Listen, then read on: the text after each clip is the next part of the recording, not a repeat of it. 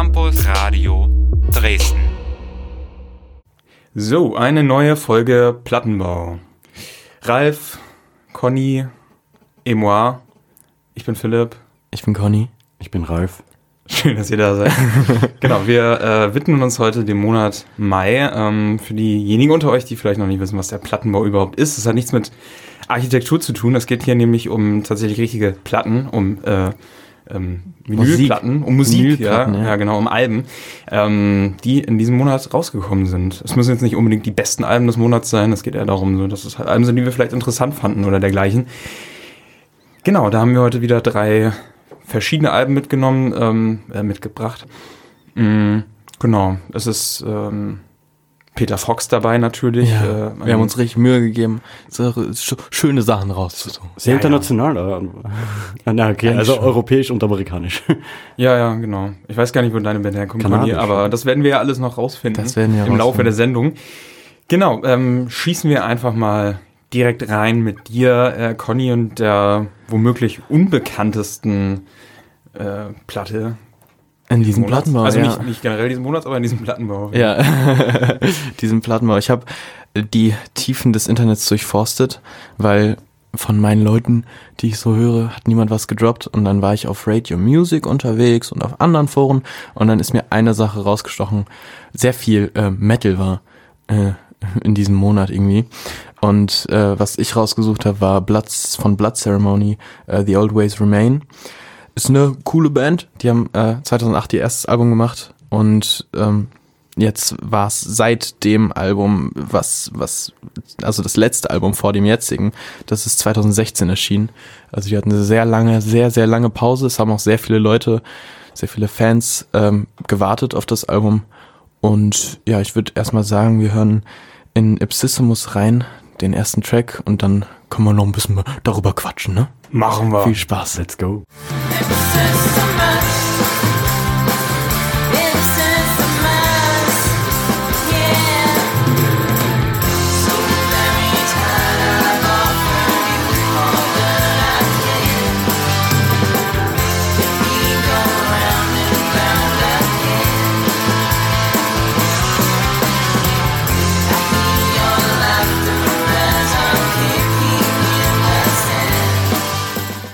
Das war Ipsissimus von Blood Ceremony. Äh, die Band ist aus Kanada. Jetzt haben wir die Frage schon beantwortet. Woher kommen die denn? Äh, die kommt aus Kanada und äh, die Stimme und die Querflöte wurde von Alia O'Brien gespielt, für die, die es wissen möchten. Ist eine ähm, sehr schöne Sängerin, also stimmlich. stimmlich. Jo, aber, auch. aber das ist ja zweitrangig jetzt hier. Ja, ich würde erstmal äh, fragen, was sind eure Eindrücke von dem ersten Lied?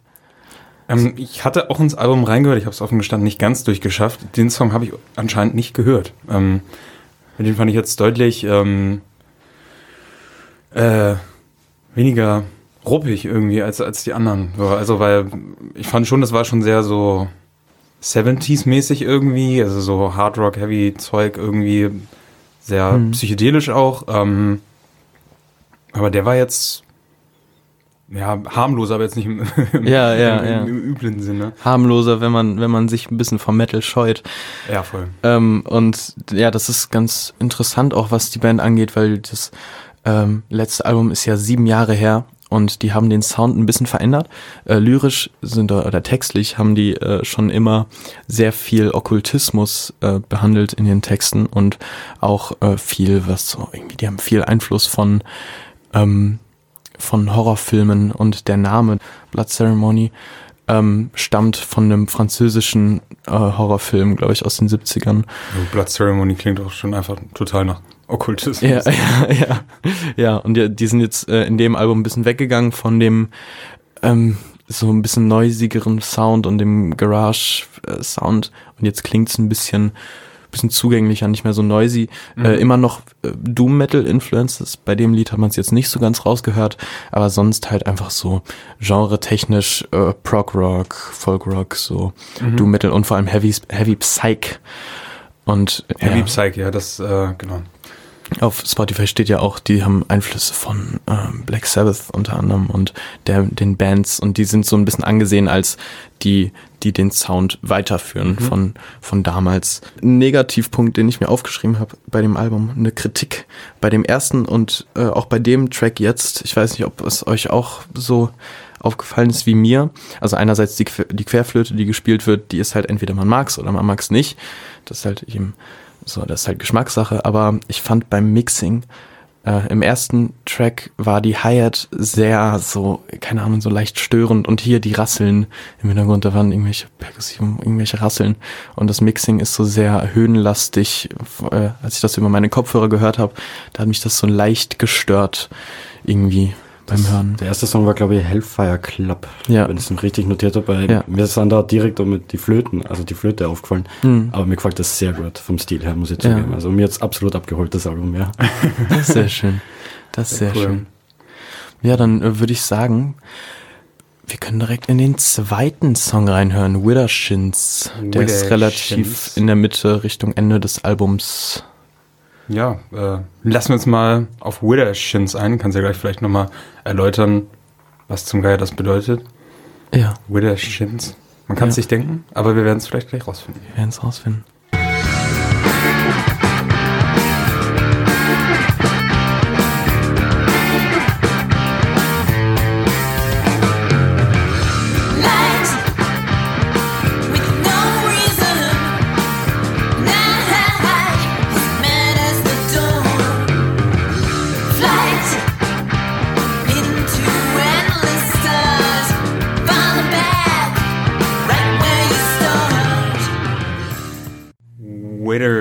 Widdershins.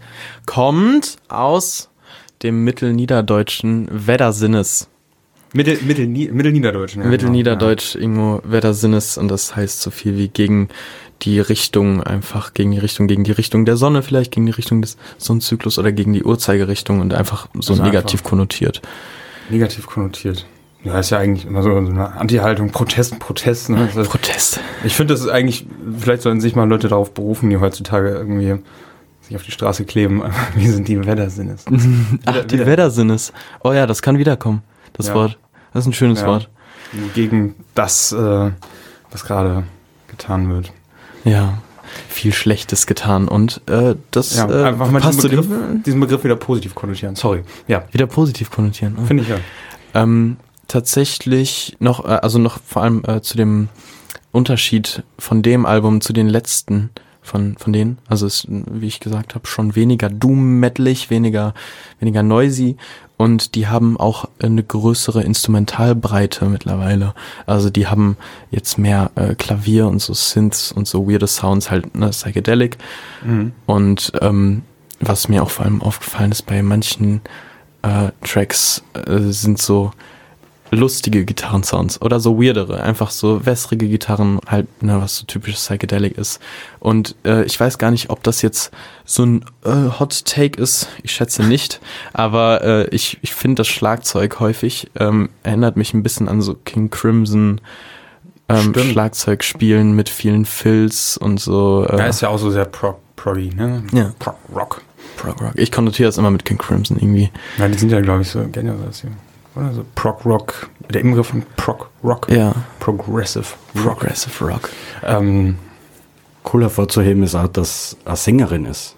Also man hat ja in dem Genre nicht so viele Frauen, würde ich jetzt behaupten, weil also zumindest Ja. die, was ich halt eigentlich normalerweise konsumiere, äh, sind halt oft äh, Männerstimmen, aber mir catcht, mir catcht der Sound von der Band total und ich finde den Gesang von ihr mega, Ja. mega stark. Auch diesen Effekt, wo wir kurz während dem Song drüber geredet haben, diesen, wie, wie hast du es genannt? Ja, ich, ich weiß, also, nee, Echo ist es ja nicht, es ist eher Ja. so, ein- so, ein- so, ein- so, ein- so ein Hall-Effekt, ne? so ein choraler Effekt irgendwie, Mhm. dass es halt so wirkt, als wäre sie nicht alleine da, sondern als hätte sie noch irgendwie drei Background-Sängerinnen irgendwie dabei, die auch alle so. Genau, deswegen war eben gleich meine Frage, ob noch mehr Frauen in der Band sind oder Ja. ob sie nur alleine ist. Aber sie ist ja scheinbar nur alleine in der Band. Aber na, gefällt mir mega gut. Ja. Mhm. ja. Ja, ich meine, es ist ja irgendwie schon, so gerade dieses Heavy, es ist ja irgendwie immer schon sehr männlich geprägt irgendwie, einfach so he- Heavy Guitars und so, ne? Und dann Ja. stehen da alle halt so breitbeinig, so das Klassische irgendwie. Ja. Ist ja auch so, wenn man dann von. Ja, ja. Und wenn man dann halt so von Authentic spricht irgendwie, dann ist das so, ja, wir machen einfach das, was die in den 70ern gemacht haben. Aber davon scheinen sie sich ja jetzt irgendwie so ein bisschen zu lösen, wenn sie jetzt halt auch so Synth- Synthesizer, Synthesizer einbauen und ähm, allerlei Gedudel und äh, Spielereien und so. Ja. Hm. Dass sie es vielleicht doch so ein bisschen für sich auch äh, weiterentwickeln. Ja, und ich finde auch vor allem ihre Stimme passt auch echt zu der Musik, finde ich, weil es ist einfach so Prog-Rock und diese Doom-Metal-Influences. Ich finde, das ist perfekt abgepasst. Das ist, das, deswegen hat mich auch das Album sehr gecatcht, weil ich äh, mag Doom Metal oder ich mag mein Metal schon. ähm, und das ist so sehr zugänglich, weil es jetzt nicht so übelst auf die Fresse ist. Es Ja. ist nicht, äh, okay, hier, wir, ähm, wir ziehen euch alles aus mit unserem Sound. Was, ich weiß nicht, was das für ein Vergleich war, aber, aber das ist halt einfach so dieses, Sound. ja, so dieses Doomige, dieses äh, so langsam, aber trotzdem, trotzdem hart. Die sind auch, ne, wie schon zweimal gesagt, ein bisschen davon weggegangen. Die haben jetzt nicht mehr so heavy, äh, so sehr äh, harte Gitarrenriffs, Ja. äh, sondern äh, legen jetzt mehr Wert auf Instrumentalbreite und Klangbreite und viele äh, verschiedene kleine Spielereien. Ja, ist schon cool. Ich glaube, live ist sowas auch immer cool. Also, wenn ich mir schon dieses Cover angucke, kann ich mir auch vorstellen, dass die da irgendwie so eine coole Lichtshow oder sowas einbauen. irgendwie mit, so irgendwie so ein Dias oder sowas oder irgendwas, was die ganze Zeit auf die rauf projiziert wird und die spielen da irgendwie so im, im Licht. Ja. Ähm, das, das könnte ich mir schon cool vorstellen. Die sind ja nur zu viert, ne? Soweit das auf dem Spotify-Bild sehen kann. ja, die sind zu viert. Genau. Und sie wird da ja auch sehr stark hervorgehoben, so in grün und alles andere so ein rot, rotes Licht getaucht. Ja, die ist, das ist schon einer der, der, der guten Bands, die dann auch das halt gut äh, umsetzen und vor allem, es passt auch sehr gut, dass eine weibliche Stimme ist, weil äh, es schreckt halt vielleicht viele Leute ab, wenn die jetzt metalige Sachen hören wollen, weil die so getaktet sind auf, okay, hier ist dann ja, ja, ja, so tiefe, äh, bedrohliche Stimmen, aber ähm, hier passt es sehr gut. Es ist ätherisch, es ist okkult, es ist äh, ein bisschen gruselig und vor allem auch mit dem, was du angesprochen hast, mit den choralen Effekten. Das ist äh, alles sehr gut abgetaktet und passt auch textlich. Ja. Haben, ich meine, wenn die so irgendwie so mega Fans irgendwie anscheinend von so Horrorfilmen sind, irgendwie so, so, so einen Soundtrack haben die aber noch nie gemacht, oder? Zu meinem Wissen noch nicht. Ich könnte es mir gut vorstellen, dass die vielleicht auch mal selber irgendwie auftreten in so einem, so einem trashigen Horrorfilm irgendwie Boah, so. ja. Irgendwie so in keine Ahnung, irgendwie so ein verlassenes Haus irgendwie und dann spielen die da und äh, plötzlich äh, Okkultismus und äh, alle Leute stechen sich irgendwie die Leiber auf, keine Ahnung. Blutzeremonie. Und ja, lecken sich die Zehen und so.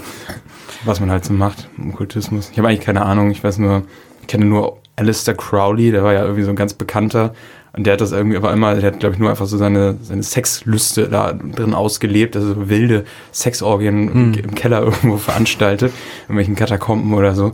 Ähm, das war schon sehr wilder. Ist auch so ein sehr breiter Begriff irgendwie. Ja, ja, klar. Aber irgendwie klingt es immer ein bisschen.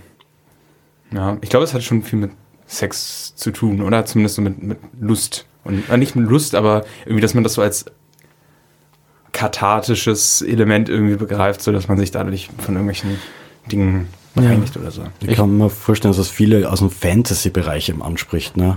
Ja, klar. Also, Fall. dass das Ja, so eine Fall. große Welle ist. Also, wir haben ja ganz viele Menschen, die ja Role-Playing-Games zum Beispiel spielen, ne?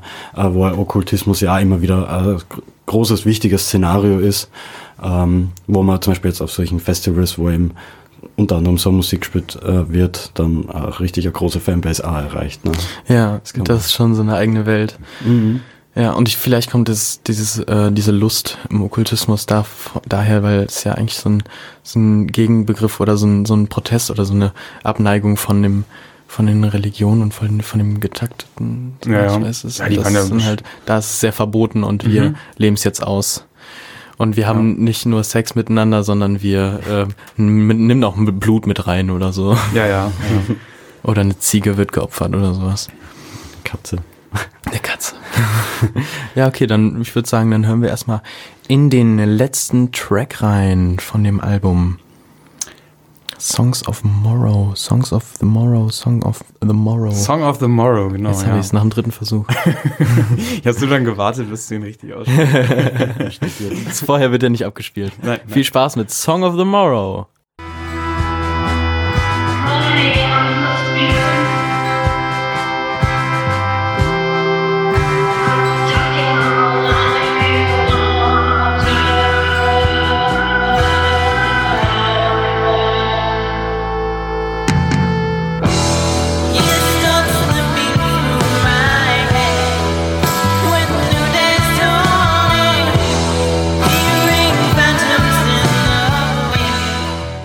Das war Song, of the Morrow. ja. Ähm, Ja, sag, Schönes, langes ja, sag erst mal was. Outro. Ich habe noch, ich habe noch ein, zwei Sachen, aber ich, ich äh, dachte mir, jetzt möchte ich eure Meinung hören. Ungefiltert, ungefiltert. Äh, stellt euch vor, ich bin nicht dabei und ich bin nicht beleidigt, wenn ihr das Album nicht mögt. Also los. Ja, also äh, anders als Ralf holt es mich jetzt nicht zu 100% ab. Also ich bin halt generell in dieser ganzen Doom-Metal-Szene und auch so Heavy Psych. Ähm, also Black Sabbath, ja, ähm, erkenne ich an, sagen wir mal so, als äh, wichtige Band. Ähm, aber da hört es auch schnell auf so. Also so in, Kla in Klassikern bin ich, ja, höre ich schon gerne rein. Ähm, Habe ich auch zuweilen öfter gehört, aber ähm, Nee, ich fand, ich, ich finde es nicht schlecht. Ich kann, ich kann, ich kann nur wirklich äh, schlecht sagen, was mich jetzt daran so richtig stört. Vielleicht habe ich ein Problem auch mit diesem, ich stoße mich vielleicht sehr an diesen Begriff des Authentischen irgendwie. Ähm, aber ich meine, den haben sie ja nie selber nicht, hoffentlich nicht äh, gewählt, zu den, der wird ihnen ja hoffentlich nur zugeschrieben. Ähm, aber ich fand, es war jetzt auf jeden Fall ein guter, guter letzter Song fürs Album. Ich meine, da ging jetzt auch mit Abstand am Ja. längsten. Sechs Minuten lang. Ja, also im Vergleich zu den vorherigen. Mm, ja, ich glaube, viel mehr kann ich, viel mehr kann ich dazu eigentlich gar nicht äh, sagen. Zumindest es keine krassen Ideen, die mir jetzt dazu gekommen wären. Die, Es ist ein, es ist ein gutes Album, aber ich werde es vermutlich in Zukunft nicht nochmal hören. I guess. Also ich denke, ich werde schon weiterempfehlen, das Album so Mhm. an sich, als Gesamtpaket. Also ich mir das wirklich angehört, war immer wieder überrascht, so, oh, nice, schöner Sound, fühle mich wohl. Ähm, jetzt da beim letzten Song diese akustische Gitarre. Ich weiß nicht, ich, Ja. ich bin mir jetzt nicht mal sicher, ob die akustische Gitarre öfter vorkommt oder ob das jetzt nur im letzten Song war. Ich kann mich jetzt nicht mal ganz an jeden Track erinnern. Ja, ja, das ist, ich habe schon, ich habe es häufiger gehört, aber Ja. es ist immer noch, also ich, es braucht Zeit, bis man sich so wirklich ans Album gewöhnt. Weil ich kann mich erinnern, äh, in einem Song, äh, ich habe es mir glaube ich notiert, ähm, sind ja sogar so Orgeltöne und äh, Saxophon ist drinnen. Mm, Also, ja, ja, ja. also mir gefällt diese, diese Spielerei, dass sie halt auch andere Instrumente zulassen. Ne? Ja, und jetzt nicht so à la Metalband einfach nur die Stellung haben, wir haben eine Gitarre, wir haben einen Bass, ein Schlagzeug und Im besten Fall zwei Gitarren. im besten, ja, zwei Gitarren dann vielleicht. Ähm, aber dass sie da ähm, Platz lassen für andere Instrumente im A und die mit einfließen lassen, das finde ich mega schön und passt ja auch besser zu dem Setting, weil ich finde, gerade dieses ähm, Okkultistische und so weiter, also wie gesagt, ich habe es ja vorher schon angeredet, diese Fantasy-Schiene, spielt ja oft in so einem Medieval, also in so einem mittelalterlichen Stil und da gibt's ja auch so wahnsinnig große Bandbreite an Instrumenten, Ja. die teilweise gar nicht mehr äh, wirklich in unserer Popkultur oder in unserer, in den Sachen, die wir alltäglich hören, äh, Platz haben. Ne? Ähm, aber deswegen finde ich es eben schön, dass da zumindest solche Töne wie Saxophon, Orgel, einmal akustische Gitarre, ähm, Ja, und so komische Klappgeräusche. Äh, Klapp, also ich weiß nicht, ob jemand geklatscht hat im letzten Song im Hintergrund oder sind das Bongos? Das man, ich habe es noch gar nicht so ganz rausgehört. so leichte Details. Ja, ne? ja. Das so, ist, so leichte Spielereien. Und das ist fein, ja. Ganz äh, interessant dazu ist auch, woher vielleicht auch der Okkultismus oder dieser Fokus darauf kommt, ist, dass äh, Alia O'Brien, die Sängerin und die Quer Querflötistin, Ethnologie, Ethnomusikologie studiert hat und äh, islamische Mystik in äh, Toronto. Und das, was sie spielt, wahrscheinlich, hier ist nur geschrieben, dass sie äh, das Instrument gelernt hat, das ist die Ney. Die Ney ist so eine ähm, so eine Querflöte, so eine orientalische Querflöte oder eine Lang Lenkflöte, Längsflöte. Und äh, ja, das vielleicht als Hintergrundinformation. Was ich noch zu dem äh, letzten Lied sagen wollte, da, das hat mich auch sehr abgeholt, das Lied, weil das, äh, dieser Break zwischendrin, den mochte ich, weil das ist so, es ist, fühlt sich für mich so an wie äh, der Break, da bekommt sie ja so eine wässrige Stimme. Ich, ich kann es nicht besser beschreiben als wässrig, die auch bei, die man vielleicht bei Conan Moccasin kennt oder bei äh, dem Lied Blue Jay Way von den Beatles. Ähm, diese, dieser, äh, dieser Effekt auf der Stimme, der ist so im Psychedelic, in der Psy Psychedelic Musik sehr vertreten. Und äh, da war es halt sehr so stripped down von der Instrumentalität und ähm, Gitarren, weirde Sounds, die Stimme und halt so ein Schlagzeug, was so ein Marschbeat spielt. Irgendwie, das war äh, viel auf der Snare und das war das ist irgendwie, das ist das einzige Bedrohliche da drin. Also es war was sehr Friedliches. Wenn man einen anderen Drum-Track runterlegen würde, wäre es halt sehr Neuzeit und dadurch kam dann so so was leicht Doom-Metaliges, so was Bedrohliches durch diese marschierende Snare-Drum. Ja, und das fand ich, das fand ich ganz cool bei dem Lied. Ja, Ja, ich, also ich meine, mit diesen Spielereien und so weiter, alles Mögliche, was sie da so eingebaut haben, bin ich ja grundsätzlich auch ziemlich großer Fan von. Also ich mag es sehr, wenn es auf der Bühne rund geht und äh, keine Ahnung, es aussieht wie ein einziger Zirkus irgendwie und alle möglichen, alle Leute irgendwas anderes machen. Und ja, ähm, aber ich weiß nicht, ob ich es jetzt so ganz gut integriert hier und so, also, äh, zusammengefügt finde irgendwie im, Rahmen hier. Also ich meine, du hattest ja irgendwie auf das auf die Mischung, ähm, also dass, äh, dass es nicht gut abgemischt sei, Mhm. irgendwie, zumindest in manchen Teilen. Ähm, hattest du ja angesprochen. Mm, vielleicht liegt es auch daran. ja. Ähm, aber ja. Ja, die, es gibt viele halt so Feinheiten, viele ähm, kleine Instrumente oder Sounds, die die benutzen, die sehr nice sind, aber oder sehr, sehr schön sind, um äh, nicht so viel Anglizismus zu betreiben. Ähm, äh, aber dann waren auch diese Rasseln auch im letzten Lied, als äh, nach dem Break wieder die ganze Instrumentalbreite reinkam und die Energie, äh, da war halt wieder so eine Art Rassel oder wahrscheinlich war es ein sehr, äh, wahrscheinlich war es ein Instrument, was sehr lustig aussieht. Und das ist halt auch irgendwie so sehr höhenlastig und das ich weiß nicht, wenn man darauf achtet, dann stört das ein bisschen, aber es ist, ja, irgendwie so halt der einzige Kritikpunkt daran, der mir jetzt oder mir per se aufgefallen ist oder für mich gilt. So, in meiner Meinung zu dem Album. Alrighty. Ralf, möchtest du noch irgendwas Abschließendes sagen? Bitte mehr davon. Vor allem mehr Sängerinnen, äh, vielleicht auch besonders in dem Genre. Na, äh, finde ich wirklich top. Danke für den Tipp. Bitte sehr. Conny. Vielen Dank, Conny. Ja, ähm, ja ich mache dann weiter wahrscheinlich. Mhm. Ja. Zumindest steht es hier so in der Liste. Ähm, ja, ich habe jetzt äh, zwei Männer, ähm, ähm, zwei ältere Männer. Ältere weiße Männer? In der Tat, ja.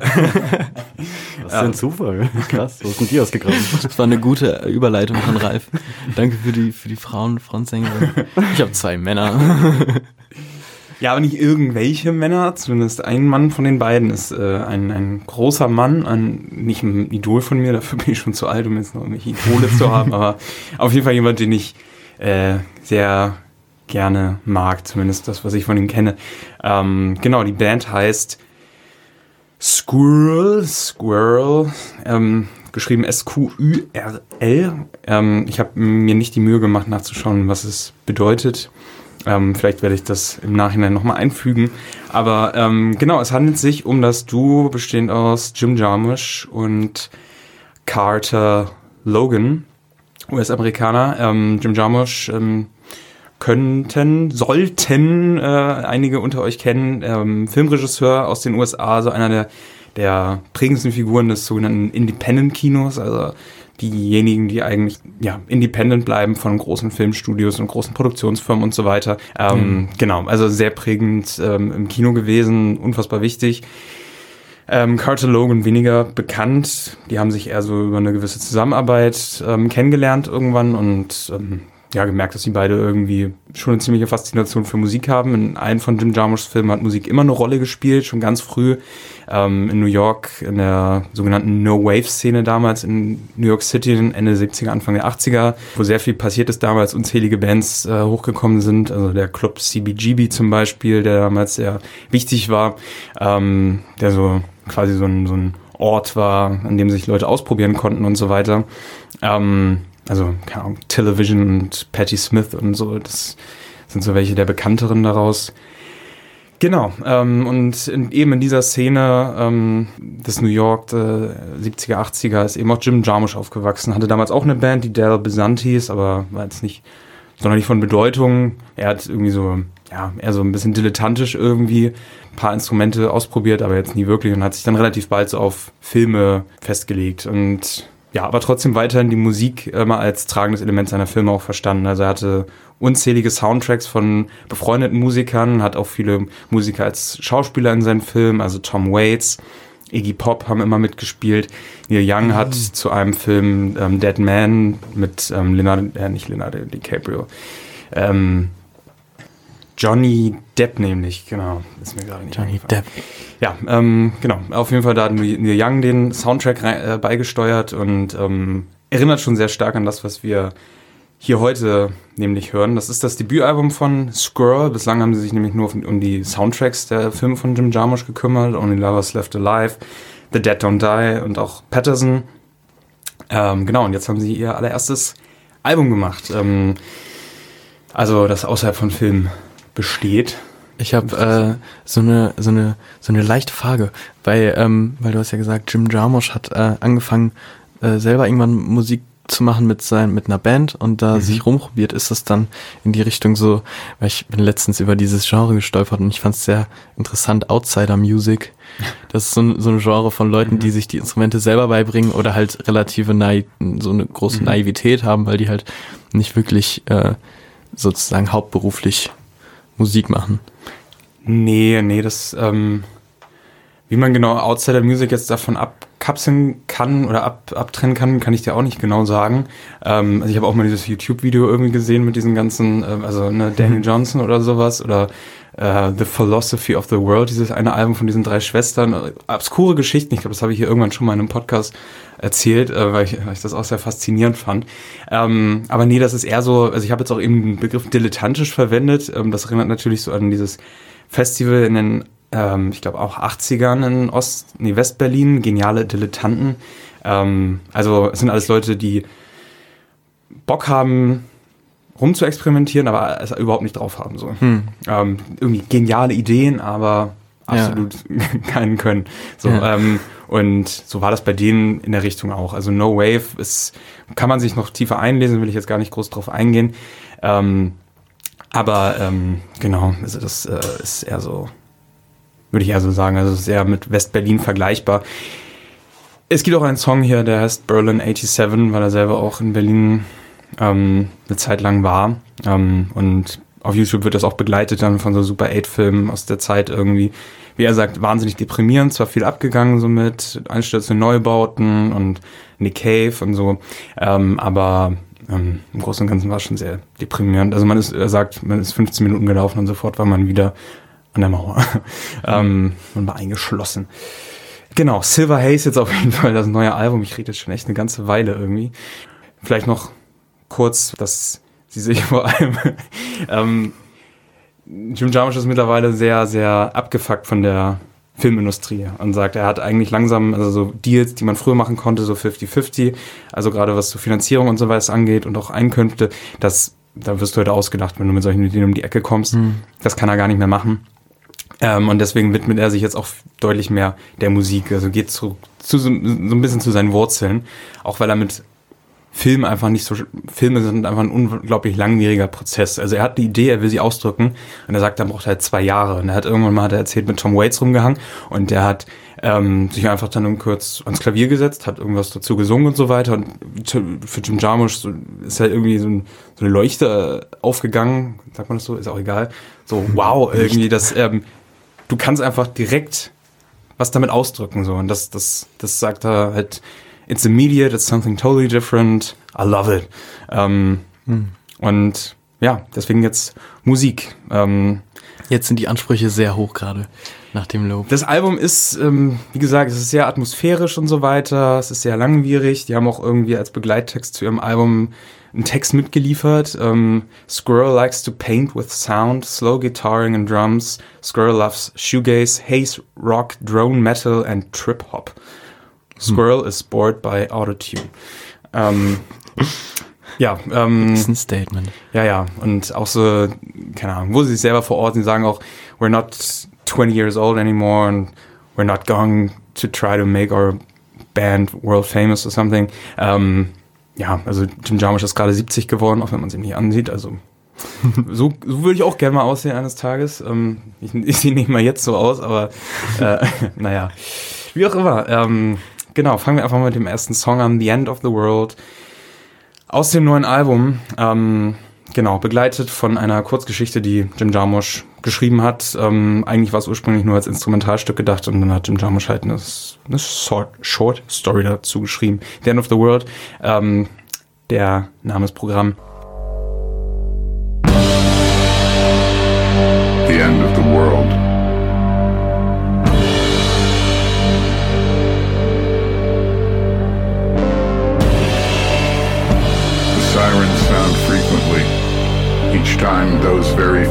Are still unsheltered, those still out in the open, rush toward the secured entrances to the underground. Seine Stimme ist auf jeden Fall krass. Ja, also ich, es, Also. es wird immer so als Bariton bezeichnet irgendwie. Ich liebe seine Stimme halt und sie passt auch zu, zu seinem Äußeren. Also er läuft eigentlich immer mit Sonnenbrille rum und so, so aufgestaute weiße Haare und ähm, also für seine 70 Jahre, wie gesagt, schon echt äh, hotter Typ immer noch. Das hat sich eigentlich kaum verändert, so über die letzten 50 Jahre habe ich das Gefühl. Ähm, So wie Lynch Ja. auch ein bisschen. ja, ja, stimmt, stimmt. Lynch, das Ja, die werden auch gerne miteinander verglichen, so. Also so was so Attitude angeht und so. Ähm, und äh, ja, ihre Wirkung aufs Kino und so weiter. Ähm, genau, aber ja, hier diese Geschichte, die er halt geschrieben hat, so eine, ne, so eine postapokalyptische Geschichte, so ein älterer Mann, der so auf die 70 zugeht und äh, das Treiben unten an einem äh, Vast Concrete Plaza beobachtet von irgendwelchen jugendlichen Gruppen, die irgendwie versuchen, sich äh, ja, die Zeit zu vertreiben. Ähm, Ja, Jim Jarmusch hat selber auch mal versucht, Literat zu werden, dachte auch, er wird irgendwie Schriftsteller, ähm, aber ist dann halt irgendwann zum Film übergegangen. Ähm, aber hier konnte er sich dann nochmal ausleben irgendwie. Ja, das sind häufig die interessantesten Leute, die so nicht bei einer Sache bleiben, sondern irgendwie so in allen Richtungen versiert sind. Das kann man irgendwie häufig beobachten bei so sehr großen MusikerInnen, die äh, eine krasse Karriere hatten und dann in eine andere Richtung gehen Ja. wollen. Heutzu, Ich f- finde heutzutage sie wirkt es ein bisschen komischer. Irgendwie ist, ist ich für mich persönlich akzept oder es ist so ein unterbewusstes Akzeptieren eher äh, von solchen Entwicklungen halt, wenn das halt irgendwie okay 60er, 70er ist, aber wenn jetzt so wie zum Beispiel beim Fall Frank Ocean Okay, ich bin fertig mit der Musik, ich habe alles erreicht, ich mache jetzt Schmuck. Und dann vertra- äh, verkaufe ich halt übelst viel teuren Schmuck oder okay, ich mache jetzt irgendwas anderes. Das ist aber ja sehr viel. Ähm, ich ich frage mich auch, ich habe mich oder Ja. ja, okay, nee, das frage ich einfach mal. Ähm, ich habe mich gefragt, in was für einem Szenario hast du dir das Album zum ersten Mal angehört? Weil ich, ich habe mich nur gefragt, wann hört, wann hört man das? So, läufst du so, so, ja. ganz düster durch die Nacht. Du musst nachts durch die Welt laufen oder die Welt muss halt untergegangen sein. Das Ah. ist äh, ähm, auch eine gute Option. Ähm, es ist ja eine Doom, ist ja eigentlich auch, ähm, also Doom war das erste Wort, das mir eigentlich eingefallen ist, als ich dieses Album gehört habe. Ist jetzt auch nicht der erste Song des Albums, aber ähm, in der Stimmung läuft es eigentlich die ganze Zeit durch. Lange, langsam, atmosphärisch und so. Aber ich kann dir nicht, also ich, weiß es nicht. Ähm, ich glaube wirklich relativ unspektakulär so zwischendurch. Und da habe ich das der Album definitiv auch nicht durchgehört.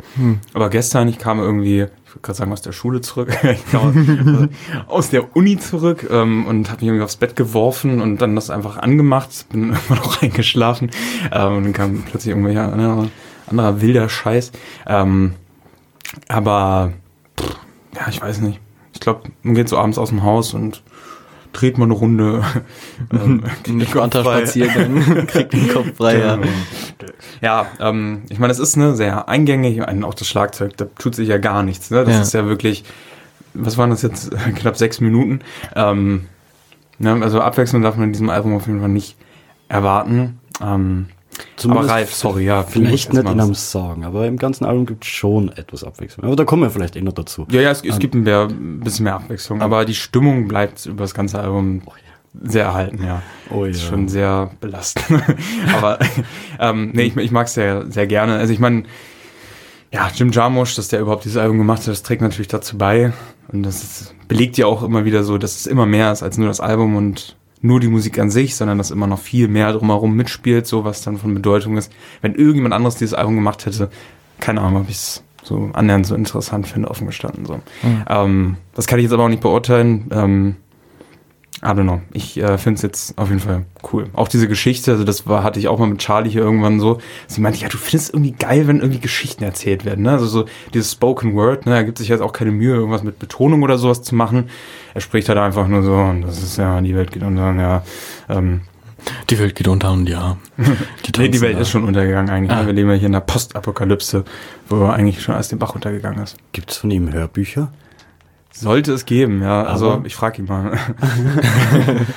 Oder irgendwas, was er synchronisiert hat jemals? Hast du, ähm, ich Weißt du was? Ich, nee, ich weiß es nicht. Könnte sein. Also können, bei, bei Findet Nemo. Findet Nemo. so ein Charakter, Ja, der ja, ja. dessen Leben ganz schlecht verläuft. Okay. Ähm, ja, aber auch Interviews oder sowas, sich mit ihm anzuhören, das ist auch sehr wohltuend. Ich finde auch, ähm, das ist interessant jetzt, wo du, du hast gerade irgendwas gesagt, wo das einen Gedanken in mir ausgelöst hat, weil das ja schon sehr individueller, vielleicht kommt da ein bisschen was rein von Outsider Music oder nicht, oder weil er halt einen anderen Hintergrund hat. Das wirkt wie ein ganz anderer Bezug zur Musik. Und äh, so, da wird Musik anders benutzt. Er, Mhm. das ist auch sehr äh, cinematisch. Einfach, okay, ich Ja. erzähle jetzt diese Geschichte und ich könnte einfach nur die Geschichte erzählen, ist eine, wahrscheinlich auch eine sehr schöne Geschichte an sich oder eine sehr schreckliche, aber eine gute. Aber ich untermale es jetzt einfach mit Musik, mit sehr atmosphärischer und düsterer Mhm. Musik. Es und ist, ja, es ist ja andersrum passiert. Ne? Also erst war ja die Musik und dann dachte er sich, ach, schreibe ich nochmal was dazu. ah ja, stimmt. Genau. Ah, ja, habe ich, hab ich voll vergessen. Genau, aber Ah, es passt ja trotzdem sehr gut zusammen. Also die haben diese Musik gemacht und dachten mir, hm, was kommt mir dazu zu dieser schönen Musik so den Kopf? Postapokalypse. Postapokalypse. Ja, also mir wäre auch nichts anderes eingefallen dazu. Aber ja, es ist sehr ein sehr äh, schöne schöne Herangehensweise und ab, eine Abwechslung. Äh, ja. Das halt finde ich Herangehensweise. schöne. Ich habe jetzt gerade im Studium auch was so mit Intermedialität zu tun und so und da, da das passt irgendwie ganz gut dazu, irgendwie so wie Musik und Literatur und so weiter und Geschichten irgendwie ineinander greifen. Was löst Musik in dir aus? Was, was kommt dir so in den Kopf, wenn du das hörst und so weiter? Ähm, mehr kann ich dazu jetzt auch noch nicht sagen.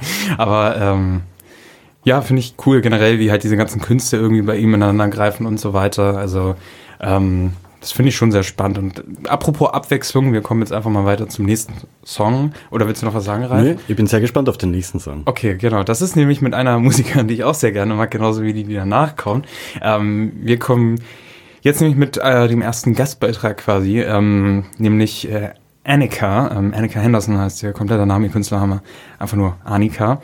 Ähm, die seit Ewigkeiten in Berlin lebt. Ähm, auch ja, mit Musik und so weiter schon ewig zu schaffen hat. Ihr Soloprojekt halt Annika, mit dem sie jetzt zuletzt auch wieder auf Tour war, nach zehn Jahren Pause oder sowas. Ähm, Habe ich, glaube ich, dreimal oder so gesehen. Also das, äh, ich vergöttere sie. Traumfrau. ähm, und ähm, genau, Exploded View war noch ein anderes ähm, Album von ihr und ich finde es sehr cool, dass er auf sie zugegangen ist und sie da ins Boot geholt hat. Ich weiß gar nicht, wie die bis dahin irgendwie in Kontakt standen, aber ja, sie hat ähm, jetzt hier auch ähm, zumindest Gesang beigetragen. Ich weiß nicht, ob mehr, vielleicht auch Gitarre oder so, ähm, aber eben auch mit ihrer recht unverwechselbaren Stimme. Also man kann schon sagen, sie ist so von ihrer Stimme klingt, klingt sie so, schon sehr wie die weibliche Version von Jim Jarmusch so ein Hm. bisschen. Ähm, und ja, die singen hier quasi auch mehr oder minder so eine Art Duett irgendwie. Und das ist irgendwie schon eine ganz, ganz cool, was das so macht. Der, der Song heißt äh, She Don't Wanna Talk About It. Ähm, und ich würde sagen, wenn ihr keine Einwände habt, äh, können wir gerne mal da, da, da reinhören. Ja. Und ähm, schauen wir mal, was, was, was passiert. So far as I'm concerned, we close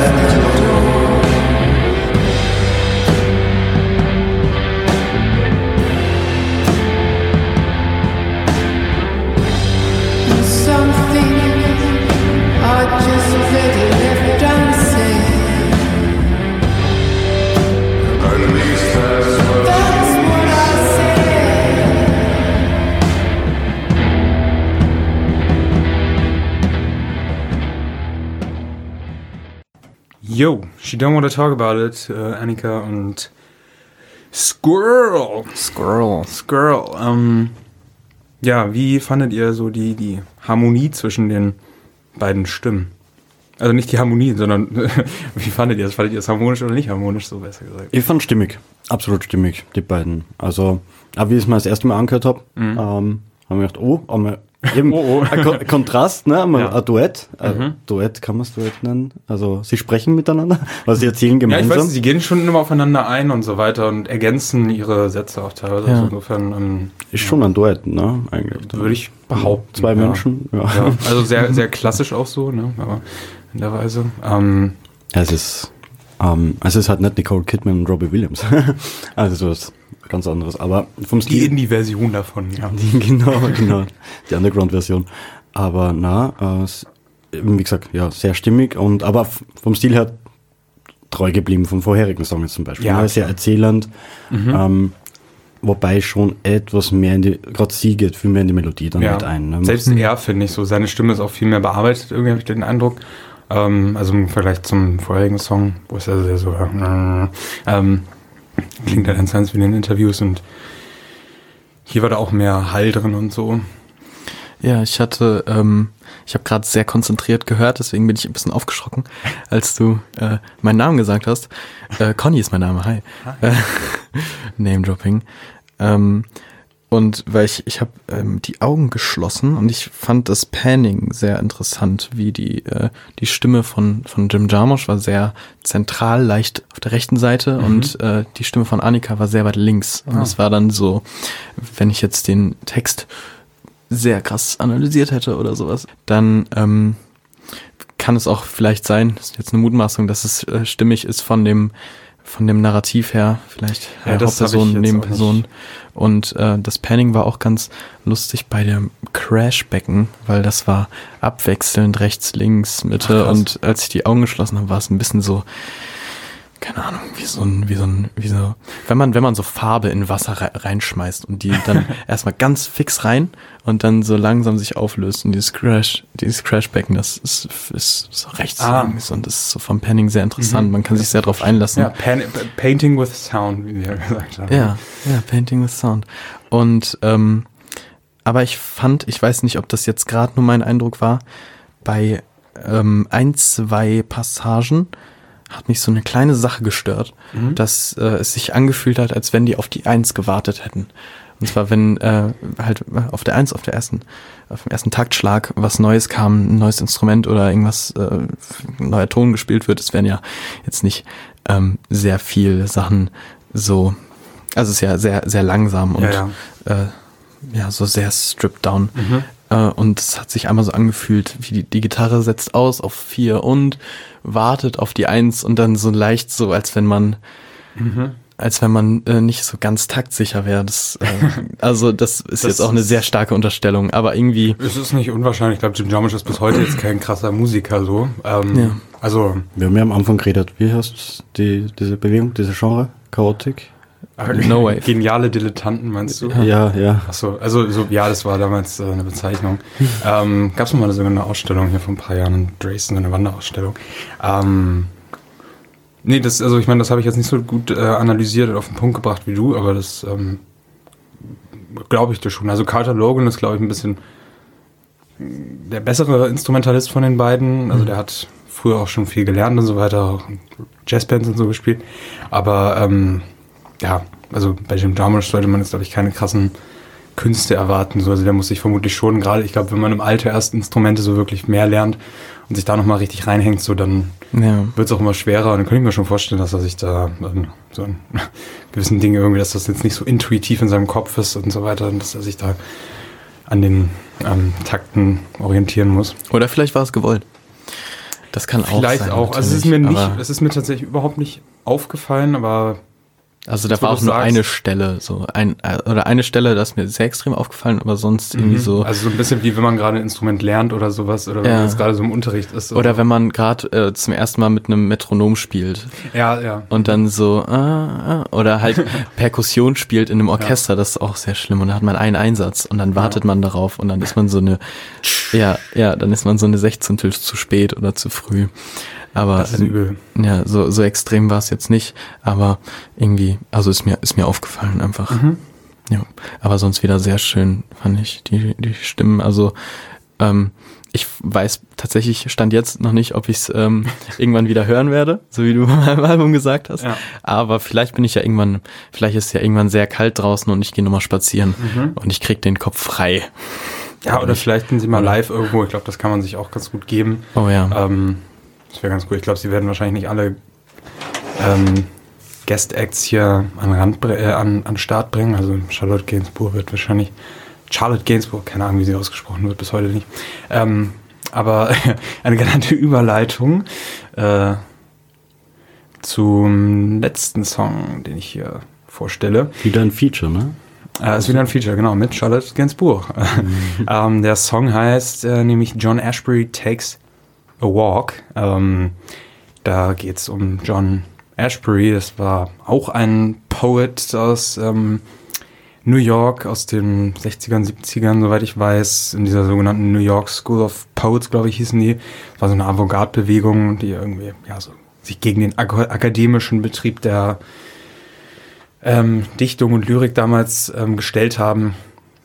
Und Charlotte Gainsbourg, die ähm, Jim Jarmusch hier eingeladen hat, von der ein Riesenfan ist, von ihrer Sprechweise, weil sie ist ja französisch und britisch äh, geprägt durch ihre Eltern, durch äh, Serge Gainsbourg und äh, Jane Birkin. Ähm, und ähm, das hört man ja auch immer. Und also, ich glaube, er hat noch nie in einem Film, äh, sie hat noch nie in einem Film von ihm mitgespielt.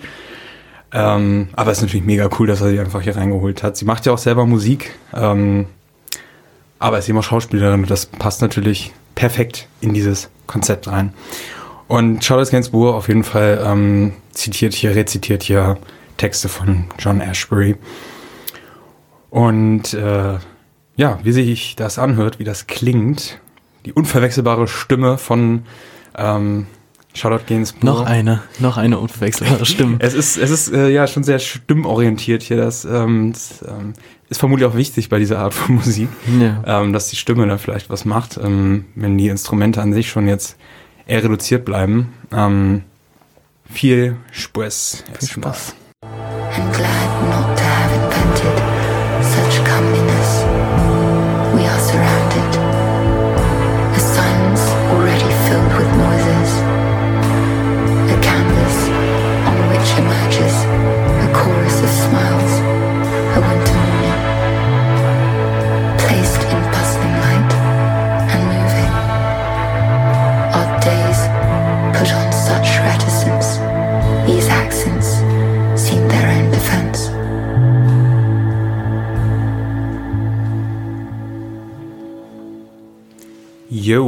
Das war die wunderbare Stimme von Charlotte Gainsbourg.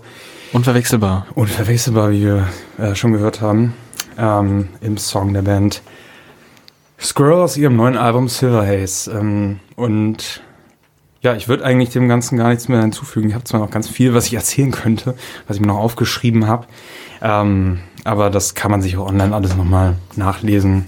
Die Fakten, die wichtigen Fakten, wie zum Beispiel der Produzent, der auch schon andere große Bands produziert hat, die alle in eine ähnliche Richtung gehen wie Sun O oder Earth oder Boris oder sowas, die alle eben auch in diesem Drone Doom Metal Ding drin sind. Ähm, ja, ich freue mich auf jeden Fall. Ich hoffe, es gibt noch mehr. Dieses Jahr bringt Jarmusch auf jeden Fall auch einen neuen Film raus, soweit ich weiß. Ähm, und ich hoffe, die sind auch noch mal on Tour. Die waren dieses Jahr nämlich Anfang des Jahres auch on Tour. Ähm, haben da auch zu Film von Man Ray, diesem surrealistischen Filmemacher, der auch aus New York kam, gespielt. Auch sehr cool. Ähm, waren unter anderem in Berlin und in Bochum. ähm, Bochum. ja, ich weiß auch nicht, wie Bochum das immer schafft. Aber die haben da irgendwie echt immer coole Sachen auch. Aber wie auch immer, ähm, genau.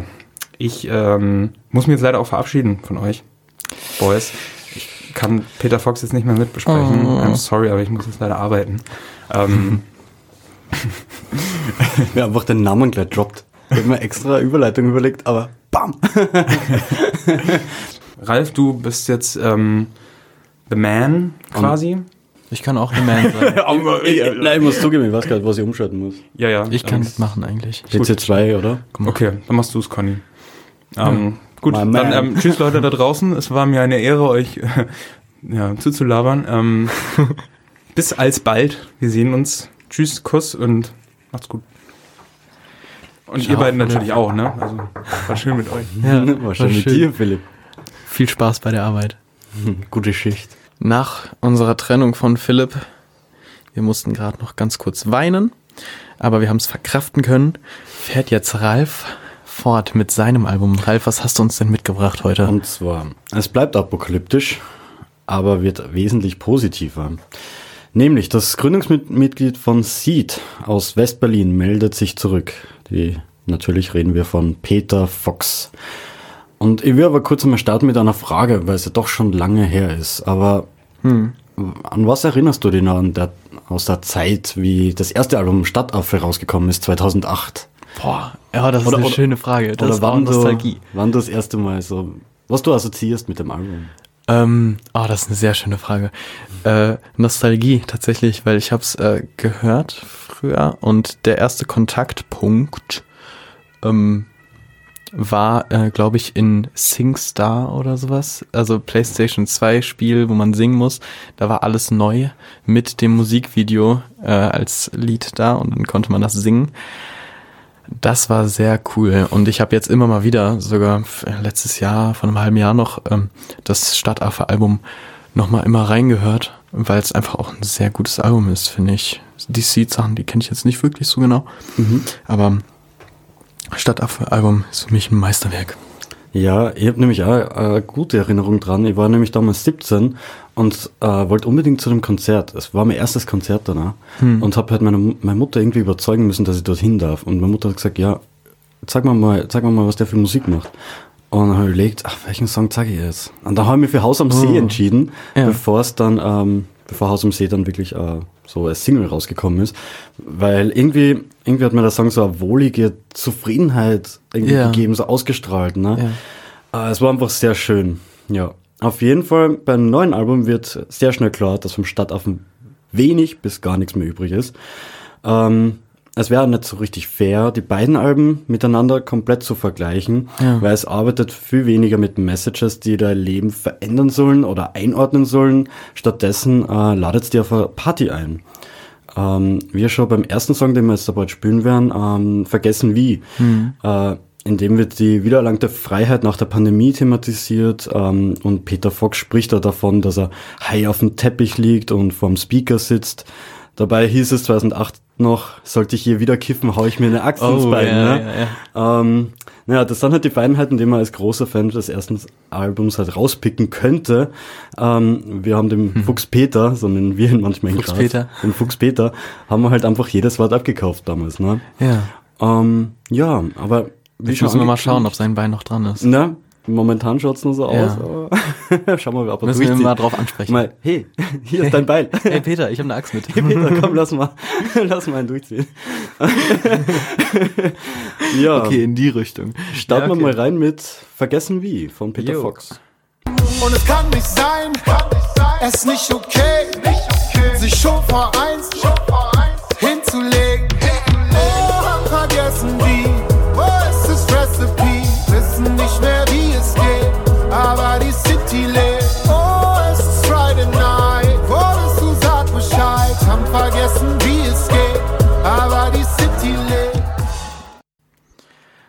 Das war. Was war das für ein Lied? Das war Vergessen wie. Vergessen. Fast wie. vergessen. Fast vergessen. Vergessen wie von Peter Fox. Das war auch ein leichter Test an dich gerade. Ja, ja, ja. Guter Teil. Haben wir hoffentlich bestanden. Hast du bestanden. Ähm, ja, genau, der Song. Ähm, ich persönlich muss sagen, also mir, mir gefällt der, äh, am Anfang haben wir gedacht, äh, ist dieser Reim mit Recipe so geil, aber er, ich finde, er passt zum ganzen Konzept vom Song. Mhm. Ja, es muss irgendwie, also du hast ja gemerkt, ich habe mich im Studio die ganze Zeit so ein bisschen bewegt. Ja. Ich kann da irgendwie nicht so still bleiben mehr, weil jetzt habe ich ihn echt oft genug schon gehört und der ist jetzt voll in meinem Kopf drin und ja, Ja, auf jeden Fall. mir gefällt der Reim, muss ich zugeben. Ja, ich, äh, ich habe geteilte Meinungen zu dem Album irgendwie, weil äh, in der Funkstube, wer die Funkstube gehört hat von euch Leuten da draußen, ihr seid alle sehr süß gerade, wie ihr zuhört.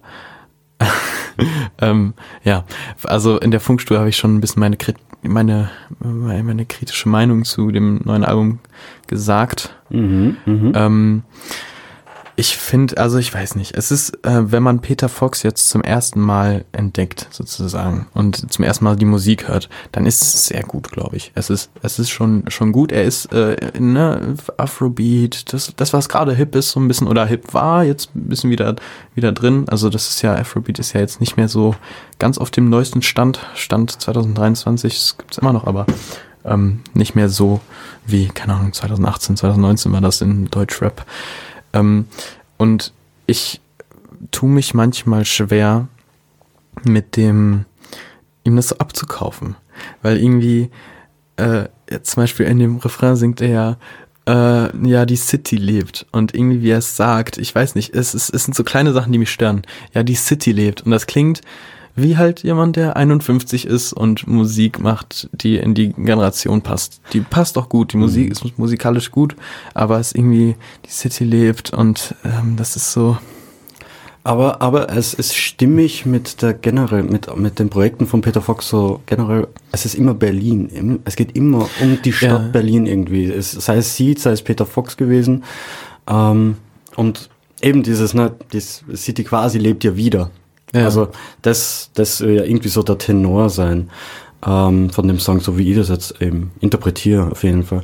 Ähm, ich finde aber auch den Switch in der Mitte mega gut. Also mir, mir gefällt es, dass es so zweiteilig ist, äh, der Song alleine. Und ich weiß nicht, ich sehe halt irgendwie schon vor meinen Augen, wie der Song immer in einem Club gespielt wird und genau die Menschen, die ziemlich in Touch sind, also die schon mal äh, Erfahrung gemacht haben mit so äh, Sounds aus Afrika. Da kenne ich nämlich ein paar. Ich sehe die schon richtig abtanzen zu sowas. Ja. Weil eben, das, das, das braucht nicht so viel. Das ist, äh, der Beat ist und der Text ist dann, ich will nicht sagen zweitrangig, aber es muss nur stimmig sein dann, ne? Und, und es ist halt, es ist, wie gesagt, äh, zumindest der Song, äh, ein Song, der halt einladet zum Tanzen, zum Feiern. Ne? Ja, So, ja. komm raus aus, aus der ganzen blöden Zeit, die hinter uns steckt, ne? Und feiern. Ja, das ist, das ist auch ein sehr großer Pluspunkt, weil zum Beispiel auch als ähm, Zukunft Pink rauskam, war ja die erste Single aus dem Album. Zu dem kommen wir noch, ja. Ja, Mhm. das haben wir auch gleich. Aber ähm, als das rauskam, da haben die Leute äh, sehr, ich habe eine Freundin, die steht richtig auf äh, die Art von Musik und äh, die tanzt da sehr dolle zu und das ist immer schön anzusehen. Super. Ähm, und das ist halt, das ist halt, das ist halt cool. Das ist, ist halt cool. Und was war jetzt nochmal mein Punkt? Ich hatte irgendwas im Kopf vorbereitet und ich habe es, während ich gesprochen habe, vergessen. Aber vielleicht habe ich das richtige Gegengift. Oh. Das, wäre oh, nämlich der okay. nächste Song, ne? Ja, dann äh, schauen wir mal, ob das gegen Gegengift was hilft. Viel Spaß euch. Viel Spaß. Ey. Junge, ich bin hier mit Dawn of the. Kann gerade nicht reden, es ist hier kein Test. Alle People im Tunnelmodus und geben kein Dreck. Ist wie die Pest. Und es ist mir grad ein bisschen zu echt. Das war Gegengift gegen meine äh, temporäre Amnesie. Äh, mein Kritikpunkt, jetzt habe ich ihn fast wieder vergessen. Das war so wie so ein Faden, der runtergefallen ist. Ich wir habe uns dann nochmal hören. am seidenen Faden. ähm, Ja. Und zwar, ich finde, textlich war ähm, Peter Fox im alten Album Stadtaffe besser. Äh, auf jeden Fall. Er geht jetzt auch komplett äh, anders an die Sache ran, wie du auch schon gesagt hast. Äh, textlich, was, was er so sagt und wie er es sagt, was so die Themen sind, weg von so Vorschreiben, wie ordnest du dein Leben ein, wie lebst du dein Leben, er wäre gute Laune, lass uns feiern. Und das mag ich, die Message, das braucht man und das gibt gute Laune und das ist effektiv darin. Aber an manchen Stellen finde ich es so leicht, so ein bisschen einfältig oder so ein bisschen faul irgendwie. Und das, das stört mich dann immer ein bisschen. Ähm, man kann es auch ausblenden, vor allem wenn man auf einer Party ist und äh, vielleicht schon das ein oder andere Getränk getrunken hat oder auch nicht, einfach nur schön am Tanzen ist. Aber sowas wie bei äh, Zukunft Pink, zu dem Lied kommen wir auch noch. Ähm, Ice Pink Grapefruit und Gin, Ice Pink Grapefruit und Gin, das ist halt irgendwie, ich weiß nicht. Also ähm, Geschmackssache natürlich, aber ich, äh, ja, ich weiß nicht, oder auch in dem, in dem äh, Lied vergessen, wie so manche, also es, es baut halt alles eine Atmosphäre auf, okay, Puff Puff Pass, ich sitze vom, äh, ich äh, puff einen Blunt und sitze vom Mhm. Speak Speaker und das macht schon alles eine Atmosphäre, aber für mich ist nichts. Ähm, sehr lustig, einfach weil die Kollegen, ich sage jetzt einfach Kollegen vom Rolling Stone, dem deutschen Format, ähm, haben das auch hervorgehoben. Zum Beispiel im Song Tough Cookie geht einfach der, die Line, Jackie Chan kann Kung Fu, Rihanna hat Swag und Style, keiner hat es drauf wie du.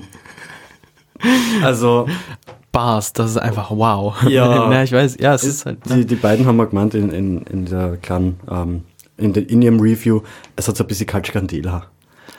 Qualität.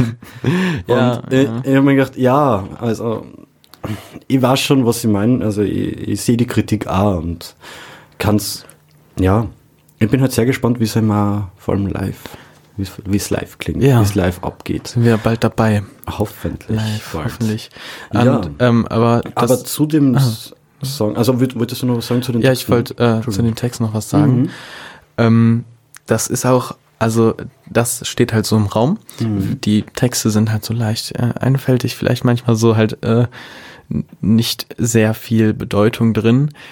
Und je nachdem, wie man jetzt ähm, Peter Fox sieht oder wie hoch man ihn preist oder äh, was die Meinung zu ihm ist, kann man das anders interpretieren, weil so entweder ist es einfältig oder es spiegelt halt wieder, wie leicht das Leben doch sein kann und man soll sich einfach dem der guten Laune hingeben und nicht groß drüber nachdenken und also ich äh, also teilweise in dem Album nicht groß drüber nachdenken, gute Laune, lebt euer Leben und so.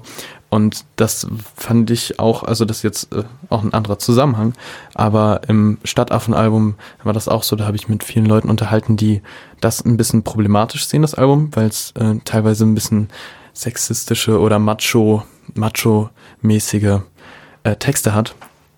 Aber da passt es ja auch voll ins Konzept rein. Also man kann es auch, ich verstehe es auch, wenn Leute das nicht, nicht mögen, äh, die Texte und dass es so ein bisschen macho ist. Trommel auf der Bus rum, äh, schmeiß für dich einen Bus um. Aber Genau, das passt genau. halt auch sehr ins Narrativ, weil das ist dieses urmenschliche Affen, Stadtaffen, äh, halt so, okay, primal, also pri, pri, Primaten, Primaten, ja, Urmenschlichkeit. Primatenhaftes Verhalten. Primatenhaftes Verhalten, ja. Mhm. Und das passt dann da rein. Und das ist halt jetzt, also für mich ist es beim neuen Album, finde ich, fühle ich es nicht so sehr, aber ich kann es auch sehr gut verstehen, dass andere Leute oder dass ähm, vielleicht die Leute da draußen auch denken ähm, oder halt die, der, die Meinung sind, dass das halt schön ist oder dass das passt oder es halt einfach mögen. Und das verstehe ich auf jeden Fall. Nur für mich ist es halt irgendwie nicht so wirklich was. Ich finde es ja gut, dass du nochmal Überleitung zu, zu älteren Sachen machst. Also ich mache jetzt nur eine kleine Überleitung zu Seed. Weil ich finde, der Song jetzt zum Beispiel Gegengift hat noch viel eher so einen Seed-Touch. Äh, ich finde da diesen, diese Parts, wie er gewisse Sachen, äh, ich, ich würde nicht sagen singt, aber ausspricht. Ne? Manchmal langsamer, manchmal schneller.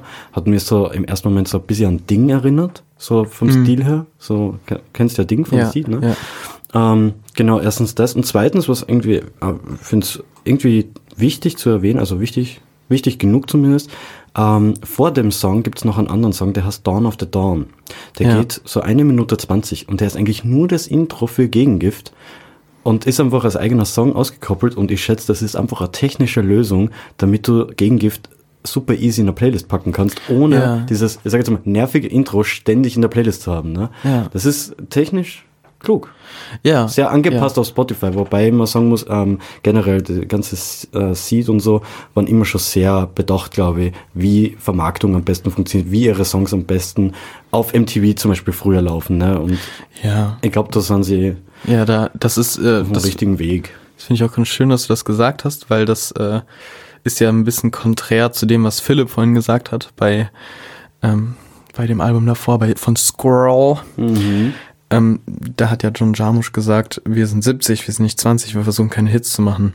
Und da ist es so, okay, die machen ihr Ding, das ist Drone, das ist Noise, das ist Doom und gesprochenes Wort und die versuchen jetzt nicht wirklich äh, Hits zu machen. Und da bei, äh, bei, bei dem Album ist es halt eher, es ist, es ist, es, ist- es ist auch sehr erstaunlich, wie, äh, wie gut man zurückkommen kann. Peter Fox halt mit 2008 war das, glaube ich, Stadtaffe. Genau, vor Ähm, 15 Jahren. Aber ich das- glaube schon das mit dem war- starken Nachhall, oder? Ja, das war Also- so, das war so eine, es hat so eine Welle ausgelöst in Deutschland und dass er es wieder geschafft hat mit Zukunft Pink einfach sehr, sehr so In- groß rauszukommen wieder. Ja, sogar im deutschsprachigen Raum, also Ja. Österreich, Schweiz genauso, äh, mega krasse, gute Platzierungen. Also in Mhm. Österreich glaube ich Doppelplatin und in der Schweiz äh, Gold.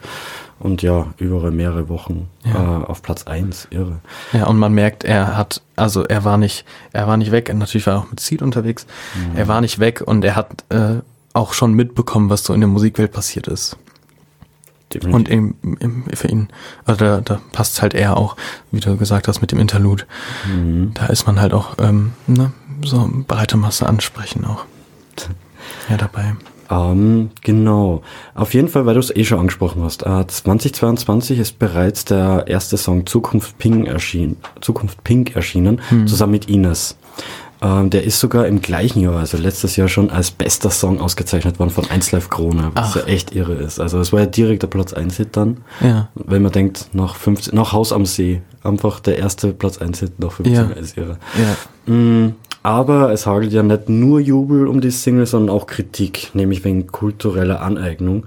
Ähm, Peter Fox ähm, sagt aber selbst, dass er den Track jetzt, dass er da nichts Neues, brandneu, nichts brandneues erfunden hat. Ne? Ähm, multikulturelle Aspekte ist dann, also aus meiner Sicht, da immer ein Teil von Projekten, wo Peter Fox mitwirkt, sei es in Seed, sei es in Stadtaffe gewesen.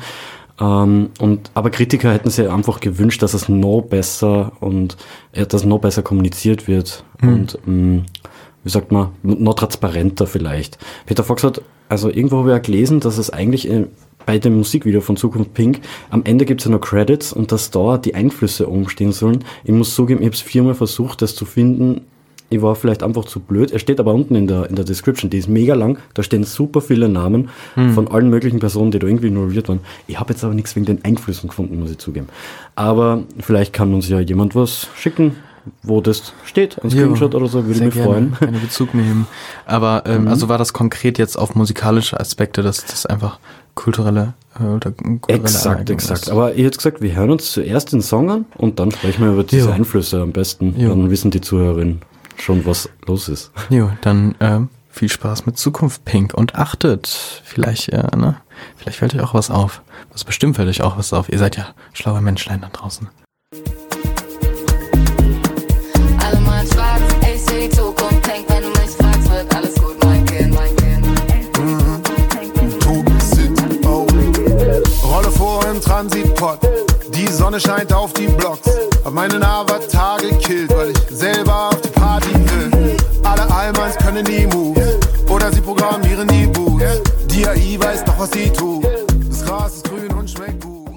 Boah, Na, angesteckt?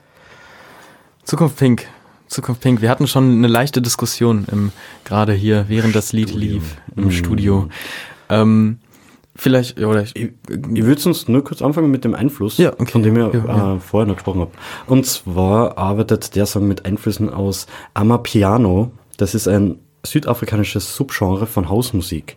Laut Wikipedia handelt es sich dabei genauer um Synthesizer-Sounds und Basslines. Hm. So viel kann ich mal zum Sound sagen. Und da war immer die Kritik, dass das halt nicht gut genug transparent dargestellt wurde. ja, ja, also das, äh, Af oder äh, Afrobeat oder äh, äh, so Einflüsse von Musik aus, ähm, aus, äh, sagen Kulturen. Wir, aus anderen Kulturen und vor allem aus, aus Afrika und da in, in den, ich weiß jetzt gar nicht, ich weiß jetzt gar nicht genau, was woher genau kommt in Afrika. Das ist ein bisschen, Ja. aber ähm, naja, also das ist ja auch eigentlich nichts wirklich Neues im äh, deutschen, in der deutschen Welt des Hip-Hops. Das war 2018 und so. Ich weiß nicht, ob man das ganz genau vergleichen kann. Das, es geht wahrscheinlich immer um Feinheiten. Aber ähm, ist natürlich, also das ist jetzt natürlich äh, unsere Gesellschaft, wie wir das, äh, wie wir das kritisieren, dass wir das kritisieren, weil es gab es halt eigentlich ähm, schon immer, ist jetzt keine Rechtfertigung, aber ähm, sowas, äh, Einflüsse von anderen, von anderen Ländern, wenn man jetzt, äh, Beispiel Beatles oder alle Bands, äh, gefühlt alle Bands in den 60ern, 70ern, äh, die dann äh, sehr starke Einflüsse aus Indien hatten, mit, äh, mit der Sitar, äh, dem Instrument und äh, dass die das benutzen und dass sie dann so indische Klänge reinbringen. Da gibt's jetzt auch Diskussionen dazu, im Nachhinein jetzt halt sehr viele Jahre danach. Das wird wahrscheinlich Diskussion sein. Es ist, ähm, es ist allseits präsent, äh, halt Sachen aus anderen Kulturen sich nehmen. Das Problem ist häufig dann die Bereicherung und wenn es nicht äh, sozusagen kommuniziert wird. Ähm, Ja, ich bin auch sehr gespannt, in was für eine Richtung das geht, weil das ist ja auch, das fängt ja da an bei ähm, Sachen aus anderen Kulturen und dann halt kulturelle Aneignung oder was jetzt mit Ed Sheeran war, ähm, der wurde ja angezeigt von dem Label, glaube ich, von Marvin Gaye, Mhm. äh, weil da Ähnlichkeiten waren. Der hat, äh, also Ed Sheeran hat gewonnen, wurde dann, äh, musste nichts zahlen oder sowas. Und das ist halt, also was jetzt Copyright angeht, ähm, was kulturelle Aneignung angeht, möchte ich mich nicht anmaßen, da irgendwas äh, Starkes zuzusagen oder irgendwas Definitives. Das ist einfach äh, so, ein Proble so eine Problematik, da muss man ne, natürlich in Kommunikation mit äh, den Leuten Betroffenen. ja, mit den Betroffenen vor allem auch drüber reden. Und ähm, aber was was Copyright angeht, das ist echt, also äh, das ist teilweise schlimm, was jetzt mo momentan passiert, weil man wird immer penibler, was Copyright angeht. Akkordreihenfolgen, vielleicht Melodieverläufe. Das reicht dann schon aus, dass man 100% des Geldes, was man verdient hat, ähm, abgeben muss. Aber es gibt halt auch nur eine gewisse Anzahl an äh, Akkorden und Akkordfolgen, die halt äh, zum Beispiel in der Popmusik sehr stark wiederholt werden. Und dazu gibt's ja auch nur eine gewisse Anzahl an Melodie. Und muss man jetzt immer, äh, muss man jetzt immer das Rad neu erfinden oder kann man sozusagen sich an der Musik, die schon Leute gemacht haben, was Copyright angeht, bisschen bereichern und daran das ähm, implementieren. Das ist halt so eine sehr allpräsente Diskussion gerade, was Einflüsse angeht und so. Schwier sehr schwieriges Thema. Hast du mitbekommen mit Ed Sheeran, was da passiert ist? Nicht mit Ed Sheeran, aber mit vielen anderen Kün- Künstlern, sei es Ja. äh, beim ESC gewesen, äh, vor äh, mehrmals schon. Ne? Mhm. Oder äh, Dave Grohl zum Beispiel hat selbst äh, mit, äh, hat, ich weiß nicht mehr leider, mit welchem Künstler er gesprochen hat, Jazzkünstler, ne? und hat zu ihm gesagt, jo, ich habe eigentlich von dir einiges geklaut in meinen Songs, zum Beispiel bei Smells Like Teen Spirit und so weiter. Mhm. Ne? Einfach wie er der Schlagzeug gespielt hat und der Typ sagt zu ihm, ich weiß. also, ähm, aber ja, die ganze Zeit vor Gericht ziehen ist halt wahrscheinlich auch mega anstrengend, mega schwierig. Ne? Es gibt Ja. aber andere Beispiele auch, ähm, falls du noch erinnern kannst. Äh, Bittersweet Symphony von The Verve äh, haben, glaube ich, Leute, ich glaube zwei Personen von, den von den Rolling Stones eigentlich die Rechte gehabt und die haben das dann irgendwann, ich glaube vor drei, vier Jahren einfach abgetreten und jetzt verdient The Verve endlich an ihrem eigenen Song, so quasi. Hm. Ah, sehr interessant. Ja, sehr schwierig, wenn man jetzt ganz äh, äh, philosophisch rangehen möchte, dann äh, fängt es halt damit an mit der Illusion von Besitz und dass man irgendwie eine Melodie oder einen Text äh, besetzen kann. Du kannst halt nur herausfinden, wie du die Klänge miteinander vereinst und du erfindest nichts. Das, Aber- die sind schon gegeben. Aber ist ja super, weil wir haben ja gerade den Song Zukunft Pink gehabt und da haben wir auch äh, im Refrain, mach dein Ding, aber such keinen Sinn und was nicht da ist, musst du erfinden. so schlagen wir den Bogen zurück. Ähm, genau, ähm, zum Video, hat man das angeschaut, weil Mhm. gehört ja irgendwie zur Recherche dazu, ne? ähm, hat dann sehr, eben deswegen habe ich ja gesagt, dieses Apokalyptische, ne? Ja. hat so einen apokalyptischen Flair. Äh, ich glaube, in der allerersten Szene sieht man eigentlich Peter Fox, wie er auf jemanden einschlägt und ich gedacht, hey, warum, warum funkt's da? Weil er seinen eigenen Roboter-Avatar erschlägt und das singt er ja. Ah. Hab meinen Avatar gekillt, weil ich selber auf die Party will. Ne? Ähm, Der Style erinnert also ziemlich, es ist sehr futuristisch, es wird ja auch, Ja. Äh, also nicht Black Mirror angesprochen, Black Pink oder na, äh, Pink Mirror, Entschuldigung, Pink Mirror wird auch erwähnt, ne? Diese, diese böse Zukunft, die bevorsteht, aber äh, wir sind die Zukunft Pink. Ja. Also ob, der Optimismus. Ja, das ist auch das Lied von dem Album, was mir am meisten gefallen hat. Tatsächlich Mhm. ist auch der größte Hit. Und ja, nicht ohne Grund. Ja. Aber berücksichtigend der Kritik, die ich vorhin gesagt habe, Klar. zu dem Text Ice Pink Grapefruit und Gin. Naja, aber kann man sich dran gewöhnen. Ja, also ich komme mal zu meinem Fazit. Ähm, also für mich persönlich, als jemand, der das äh, Album Stadtaffe noch sehr, sehr stark romantisiert, äh, ich finde es halt irgendwie schade, dass das Album so einer Zeit zuordnenbar äh, geworden ist. Es wird Elon Musk erwähnt, es wird Amazon Prime erwähnt, es, die Pandemie wird thematisiert. Bei den Stadtaffen, nicht, es, ist, es fühlt sich für mich sehr zeitlos an. Also ich glaube, Ja. Berlin ist nur immer schwarz zu blau. So, es ist so zeitlos. Das, das habe ich sehr cool gefunden. Das ist halt in dem Album überhaupt nicht der Fall. Man wird immer irgendwie konfrontiert mit heutigen Themen. Was mir auch nicht gefallen hat, muss ich zugeben, äh, dass die Texte so Klassen ansprechen, in denen schätze mal, wir beide nicht leben. Äh, mit dem Song über die Person, die jetzt leider in Dubai lebt, ähm, ein Song, der die Zeit in der Toskana thematisiert oder das Motorgeräusch eines Aston Martins anspricht, entspricht halt eher einer gehobenen Schicht. Aber wieder der Gedanke, vielleicht nicht ähm, von oben herab, sondern optimistisch gedacht. Optimistisch nach oben eher. Ist Auslegungssache, ja. Man kann mir aber gut vorstellen, dass manche Songs ziemlich gut in, in sehr entspannten Settings gut funktionieren, so an der Elbe oder Berlin natürlich an der Spree äh, oder auf einem Hausdach. Also kann man, manche Songs habe ich da schon gefunden, wo ich gedacht habe, die könnte man so in, eine, in so eine chillige Playlist auf jeden Fall einbauen. Ja. Ja, ich fand auch äh, das Feature Ines oder Ines, Mhm. Ines, ich weiß nicht, ähm, sehr passend. Die Stimme passt sehr gut. Das ist, äh, ja, das gibt ihm auf jeden Fall sehr viel Charakter noch. Tatsächlich, ja. finde ich sehr cool. Ähm, ja, ja, so ist das. So ist das mit dem Peter Fox. Das ist, das ist die Diskussion. Es, es gibt zwei Parteien. Es gibt die Partei, wir haben Stadtaffe schon damals gehört und wir fanden es richtig gut. Mhm, ja. Und dann halt, ähm, ja, wir haben jetzt Peter Fox zum ersten Mal auf dem Schirm. Wie du sagst, Peter Fox zuerst am Schirm, dann finden sie das neue Album scheiße und irgendwann, okay, finden sie gewisse Sachen. Oder umgekehrt, die Leute mögen es voll, hören sie auf einmal mehr rein und denken sie, ah, textlich, da macht der Ja. Text halt leider manches kaputt, wenn, Ja. wenn man sehr auf Text hört, ne? Wenn man nicht nur auf Klang und Atmosphäre aus ist, ne? Hm. Und ich glaube, das ist, das ist der Punkt immer. Aber auch sehr generationsübergreifend Mhm. und vor allem ver verbindend. Ähm, das ist irgendwie so ein, das ist halt irgendwie Peter Fox ist für Deutschland einfach auch einer der, meiner Meinung nach der größten Musiker, weil er äh, ist äh, Beispiel, er hat es halt geschafft in, mit sehr vielen Jahren, 15 Jahren war es, Mhm, 15 mhm. Jahren Abstand direkt wieder einen, einen Hit zu machen, Platz eins und hat einen Preis bekommen und der ist schon sehr, also da, den kann man auf jeden Fall noch weiter verfolgen. Seit Und- 98 kann man ihn schon verfolgen, sehr irre. Seit 98 eigentlich Ja. Thema in der Musikwelt, in der Ja. deutschsprachigen. Und äh, ich glaube auch sogar bisschen über die deutschsprachige Grenze hinaus. Ja. Wie so manche Kooperationen mit CeeLo Green und so weiter.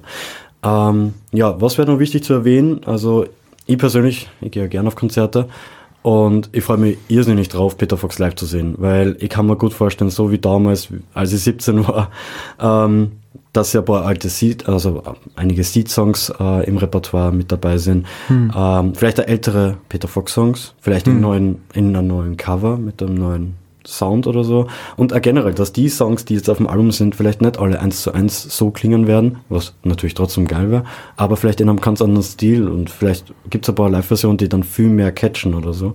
Ja. Ähm, es sind, also wenn man sich die Tourdaten anschaut, der fängt jetzt im Mai an äh, zu tun bereits, ist eigentlich überall ausverkauft, außer, Achtung, in Dresden bei den Filmnächten. Oh. Laut dieser Internetseite soll es noch, laut seiner Internetseite, peterfox.de, soll es noch Tickets geben.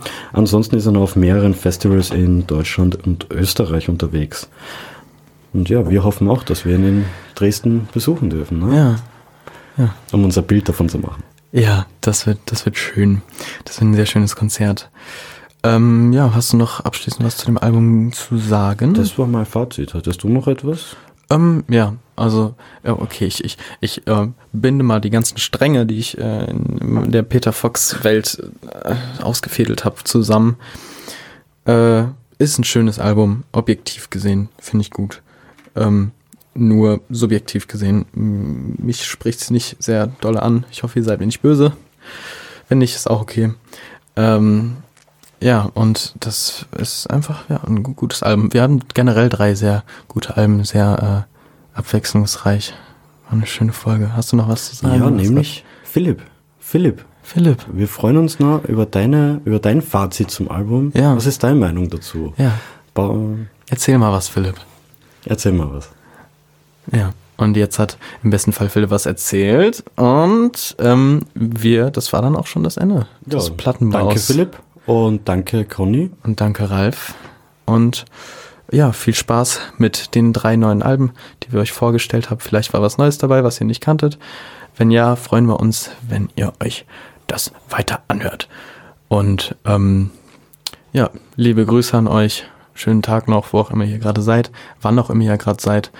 Und passt auf euch auf und feiert schön. Ciao. Tschüss. Watch this. Campus Radio Dresden.